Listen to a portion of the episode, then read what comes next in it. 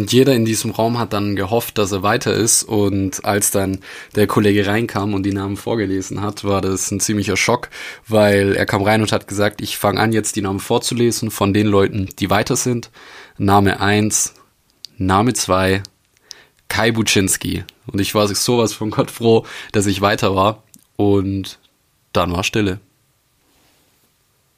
Stuttgarter Podcast, bitte komm. Podcast hört. Bitte Einsatz eröffnen. Status frei. Hallo und ich heiße dich herzlich willkommen zur zweiten Folge des Finanzkorb Podcast, dein Podcast rund um das Thema Verbeamtung, Polizei und Vermögensaufbau für Polizisten und Beamte. Mein Name ist Kai Buczynski und ich durfte zweimal den Polizeieinstellungstest bestehen. Das erste Mal aufgrund von äh, ja, einem ziemlich dummen Arzttest wegen den Augen im Nachgang nochmal raus gewesen, obwohl ich die Direktzusage hatte, aber dann beim zweiten Mal eben nochmal gemacht und auch da die Direktzusage bekommen. Und ähm, ich möchte heute mal in diesem Podcast einen sehr, sehr wichtigen Tipp mit an die Hand geben. Um genauer zu sein, möchte ich auch noch ein bisschen drum herum reden, wie das beim Polizeieinstellungstest ist, wo du die Punkte machst, auf welche Punkte du auch besonders achten solltest. Und danach werden deine Chancen, dass du dann auch die Direktzusage bekommst, deutlich, deutlich höher sein. Und zu Beginn möchte ich dir mal erzählen, wie das bei mir war damals beim Polizeieinstellungstest. Eine kleine Geschichte. Und ähm, ja, nämlich es war bei mir so, damals erster Polizeieinstellungstest, ähm, ist natürlich sehr, sehr nervös. Morgens um 8 ging's los in Göppingen, das ist hier in der Nähe von Stuttgart. Bin dann mit den öffentlichen Verkehrsmitteln da schon früh morgens hin. Und ähm, der erste Teil von dem Polizeieinstellungstest war das Diktat. Damals noch, das war ich glaube 2013 mein erster Test müsste rum, nee sogar 2012. Da war es noch so, dass man ein richtiges Diktat zum Einstellungstest machen musste. Und dieses Diktat 150 Wörter, das hatten wir dann geschrieben. Und äh, diese Klasse sozusagen, beziehungsweise die Teilnehmerklasse, in der ich war, das waren ungefähr um die 30 Leute, waren alles, ähm, ja, ziemlich coole Leute, also man hat gleich am Anfang auch gequatscht, aber man hat natürlich gemerkt, alles sind nervös. Und habe so erfahren, ja auch viele hier Abi und so, also relativ wenig Leute tatsächlich, die in Anführungszeichen nur Realschule haben, weil, ähm, ja, ich dachte eigentlich hier mittlerer Dienst kommen viele, nee, aber waren auch viele Abiturienten. Lange Rede, kurz Sinn, wir haben dann das Diktat geschrieben, und ähm, danach haben wir gewartet in dem Raum. Und nach einer Weile kam dann der Kollege rein und ähm, hat dann gesagt, ja, er liest jetzt die Liste vor mit den Namen, die weiter sind. Und äh, dann hat angefangen vorzulesen, Name 1, Name 2, Kai Buczynski. Und ich war so froh, dass ich weiter war. Das kannst du mir glauben. Und ähm, ja, dann hat er aufgehört zu lesen. Und in dem Moment haben natürlich äh, sehr viele Leute dumm geguckt. Es war morgen zum Achte und von den knapp 30 Leuten waren drei Stück weiter. 27 Leute sind direkt rausgefallen nach dem Deutschteil. Und das war mein erster Test. Ich habe dann, wie gesagt, das Ganze nochmal machen dürfen. Zu meinem Bedauern leider unfreiwillig, weil ähm, das hatte mit den Augen zu tun. Da war ähm, der Optiker im Nachgang, der hat dann Sehtest gemacht und der war dann viel schlechter und dann wurde ich direkt quasi aus dem Auswahlverfahren rausgekickt. War sehr, sehr ärgerlich, deswegen durfte ich das im Jahr drauf nochmal machen. Da war dann der Deutschtest nicht mehr ein ganzes Diktat, was man schreiben muss, sondern da war das Ganze dann so ein Lückentext. Also man hat quasi Kopfhörer auf, und dann wird ein Satz vorgelesen und da ist irgendwo eine Lücke oder mehrere Lücken und man musste diese Lücken ergänzen. Also auch Rechtschreibung, aber jetzt kein förmliches Diktat. Und auch hier war es so, ich glaube, das waren ein bisschen weniger Leute, ich glaube 24 oder so, aber da waren auch nur dann sieben Leute weiter. Also in meinen beiden Einstellungstests war es so, dass über die Hälfte der Leute direkt rausgefallen ist nach dem Deutschteil. Ich habe dann auch, wo ich in der Polizeiausbildung war, noch mit paar Kollegen gesprochen, bei denen es ähm, dann ähnlich war es war meistens nicht so krass wie bei mir, aber auch die haben es mir bestätigt, dass beim Deutschteil immer sehr, sehr viele Leute durchgefallen sind. Drum, das ist auch ähm, mit der wichtigste Tipp, den ich dir geben kann, wenn du die Polizei bzw. den Polizeieinstellungstest bestehen möchtest. Tu dich auf jeden Fall für den Deutschteil vorbereiten. Informier dich ausgiebig, also erstmal auch grundsätzlicher Tipp, rede mit deinem Einstellungsberater. Du darfst den auch gerne ähm, viel fragen, dafür ist er im Endeffekt da. Und ich hatte immer einen sehr guten Draht zu meiner Einstellungsberaterin und ähm, die hat mir da auch immer sehr, sehr viele wertvolle Tipps gegeben, auch gerade zu dem Thema Diktat oder auch zu diesem ähm, Deutschtest, wo man eben das Ganze vorgelesen bekommt und habe mich da im Vorfeld immer ausgiebig informiert. Und ähm, für den Deutschteil, wie gesagt, kann ich dir nur empfehlen, unterschätzt das Ganze nicht, auch wenn du gut in Deutsch bist. Da sind, wie gesagt, genug Leute rausgefallen, die auch äh, Abi hatten. Das waren alles ähm, auch sehr coole Leute, die auch gebildet gewirkt haben teilweise. Also wirklich, da muss man sagen, unterschätzt das Ganze nicht. Drum, ich würde dir empfehlen, dass du auch im Vorfeld da mal ein Diktat übst oder gerade diesen Hörtest ähm, mit den Lücken, je nachdem, was bei deiner Polizeiprüfung ist. Das kannst du bei deinem Einstellungsberater erfragen oder auch auf den Seiten von der Polizei recherchieren. Üb das im Vorfeld, denn da fallen die allermeisten Leute durch und das ist ähm, auch ein K.O.-Kriterium. Das gibt am Ende nicht Punkte, ob du bestehst, sondern es ist meistens so ein K.O.-System. Wenn du das nicht schaffst, dann bist du einfach pauschal raus. Und das wäre natürlich nicht so toll, wenn es dir dann so geht wie bei den meisten Leuten bei mir, dass du von Anfang an raus bist. Die Teile, wo du dann meistens richtig gut Punkte bekommen kannst, sind dann zum Beispiel der Intelligenz-Test bzw. Konzentrationstest, wo du dann verschiedenste Aufgaben machen darfst und auch das persönliche Interview. Zum Intelligenztest an sich kann ich dir ganz, ganz stark ans Herz legen, dass du dir im Vorfeld ähm, dass du dir ein Buch holst, womit du lernen kannst. So habe ich das gemacht von Hesse und Schrader Testtraining 2000. Da gibt es ein sehr tolles.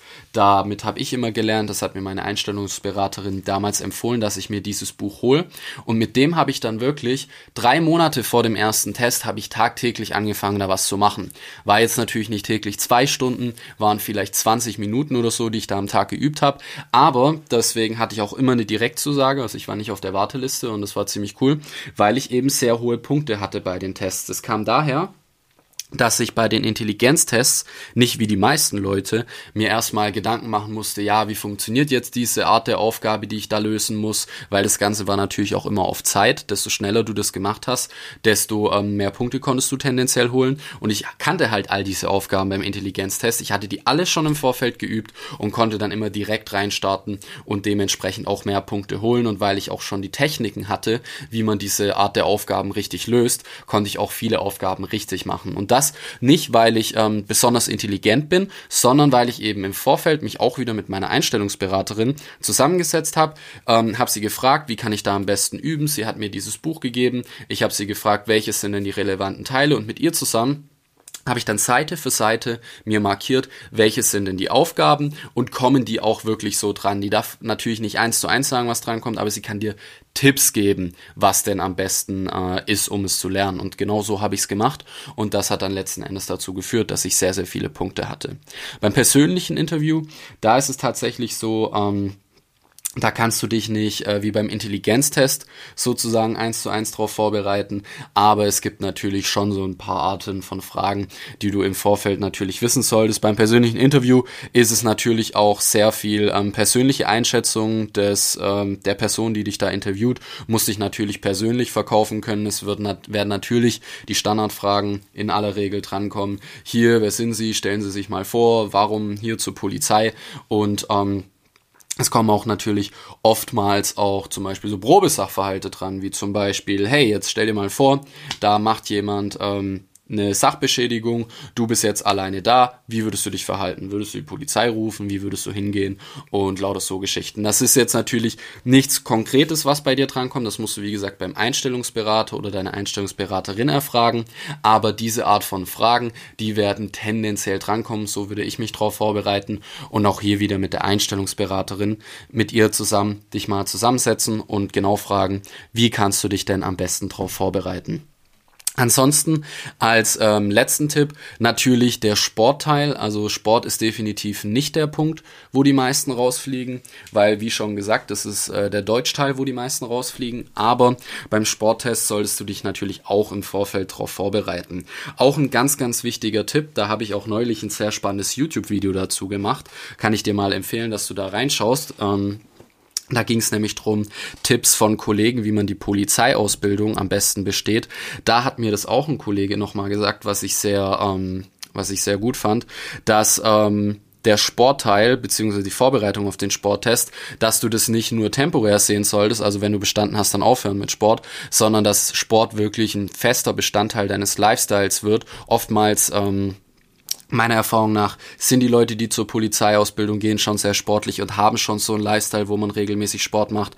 Aber falls du das noch nicht hast, solltest du Sport wirklich anfangen, regelmäßig zu machen. Nicht nur als Vorbereitung für den Einstellungstest, sondern auch danach, weil du es in der Ausbildung noch brauchen würdest. Aber klar, für den Einstellungstest solltest du dich darauf vorbereiten und hier auch wieder Einstellungsberater oder Beraterin befragen zu dem Ganzen. Und vor allem auch nachfragen, was so die äh, genauen Inhalte sind. Denn zum Beispiel bei mir äh, in Baden-Württemberg, ich weiß nicht, ob das immer noch so ist, gab es einen sogenannten Boomeranglauf, wo du über Kastenteile drüber springen musst und dann durchkriechen musst. Und ähm, gerade bei meinem ersten Einstellungstest ähm, war da einer, der war ziemlich fit, der war auch äh, voll fit im Kopf, der war ziemlich cool, aber der hat den Bumeranglauf nicht geschafft, also über diese Kastenteile äh, drüber springen und durchkriechen und dann um Medizinball sprinten und das halt in einer sehr, sehr kurzen Zeit. Der ähm, hat das im Vorfeld nicht geübt und ich habe das geübt, ich habe die Kastenteile und diesen Lauf eins zu eins aufgebaut und habe das ein paar Mal geübt. Ich wusste direkt, wie ich da drüber springen muss, wie ich da durchkriech und ähm, der hat es nicht geschafft, weil der die Technik nicht hatte und ähm, der war sportlich, also war definitiv äh, ein Gerät der Typ, aber der hatte diese Technik nicht und ist dann da durchgefallen. Drum beim Sporttest ähm, solltest du die ähm, speziellen Sachen abfragen, die da so drankommen und klar, ansonsten halt Liegestütze machen, um so eine Grundfitness aufzubauen, regelmäßig joggen gehen und dann schaffst du das. Und manchmal hast du auch je nach Bundesland die Möglichkeit, so ein Sportabzeichen im Vorfeld zu machen. Das wäre natürlich optimal, weil dann kannst du dir auch beim Einstellungstest die ganzen Sportteile sparen. Das nimmt zum einen sehr viel Druck für dich raus. Du kannst dich dann darauf fokussieren, auf die Teile, wo es wirklich Punkte gibt und ähm, du hast einfach ja die sichere Zusage im Vorfeld beziehungsweise ähm, schon mal sicher den Sportteil bestanden, was einfach auf jeden Fall deutlich entspannter ist. Zu guter Letzt würde ich dir ähm, empfehlen als Faustformel, dass du ungefähr doppelt so viel Training für zum Beispiel Intelligenztest als auch persönliche Interview und auch für den Deutschtest ähm, aufwenden solltest, als du Sportzeit hast. Also wenn du dich vorbereitest, erstmal grundsätzlich, also ich glaube, ähm, dass du mit zwei Stunden Sport pro Woche, dass du es ziemlich gut hin, hinkommen solltest, dass du den Sportteil bestehen kannst. Also muss da wirklich nicht ähm, ein Mega-Athlet sein, um da durchzukommen beim Sporttest, aber so eine gewisse Grundfitness ähm, sollte da sein. Und wenn du zwei Stunden pro Woche für Sport investierst sozusagen beim Einstellungstest, dann solltest du mal mindestens vier Stunden die Woche für ähm, Deutsch, Intelligenztest, persönliches Interview etc. üben. Also gerade auch hier ähm, als Vorbereitungszeit würde ich dir empfehlen, Minimum sechs Monate, äh, drei Monate vor dem ähm, Test solltest du anfangen täglich was dafür zu machen. Das kann, wie gesagt, am Anfang ein bisschen weniger sein. 15, 20 Minuten am Tag reichen da schon. Aber drei Monate davor solltest du auf jeden Fall anfangen. Und im Idealfall bereitest du dich schon sechs Monate vorher vor. Gerade wenn du ähm, Angst hast vor dem Sportteil und da nicht so fit bist, dann, wenn du sechs Monate vorher anfängst, da hast du definitiv genug Zeit, um die Fitness aufzubauen.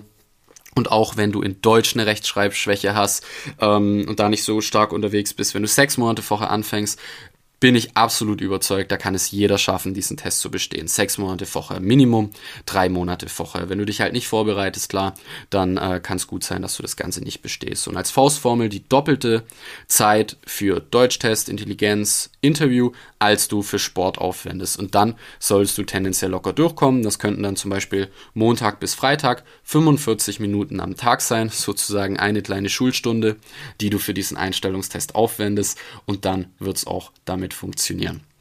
Ich hoffe, ich konnte mit diesen Tipps weiterhelfen. Wenn du auch weitere Tipps zu dem Thema möchtest, dann schau wie gesagt gerne mal auf YouTube vorbei. Finanzkorb ist da mein Channel und auch auf meiner Website finanzkorb.de habe ich noch sehr, sehr viel interessanten Content, gerade auch zum Thema Vermögensaufbau für Polizisten, aber auch für den Polizei Einstellungstest. Und ja, wenn du auch mehr wissen möchtest, äh, beziehungsweise weitere Podcasts hören möchtest, dann folge gerne, beziehungsweise abonniere. Und ich freue mich, wenn ich dich bei einer weiteren Folge wieder begrüßen darf.